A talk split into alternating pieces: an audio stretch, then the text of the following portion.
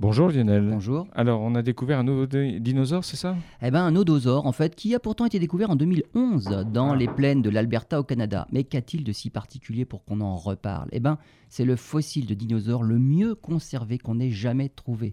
Il a été pétrifié il y a 110 millions d'années et on l'a retrouvé pratiquement intact. D'après les paléontologues, ce dinosaure est le fossile le plus impressionnant qu'ils aient jamais vu. Le nodosaure est un cousin de l'ankylosaure, mais avec sa massue, la massue au bout de la queue en moins en fait. Découvert il y a maintenant 6 ans, il a fallu pas moins de 7000 heures de travail pour le sortir de sa gangue rocheuse et faire apparaître les détails sur sa peau, les écailles et leurs pointes, les crevasses autour des yeux et même les restes de son dernier repas. Il est si bien conservé qu'on dirait qu'il marchait il y a encore quelques semaines. Il ressemble un peu à nos tatous modernes, mais c'était plutôt euh, le rhinocéros de l'époque, hein, avec 5,50 m de long.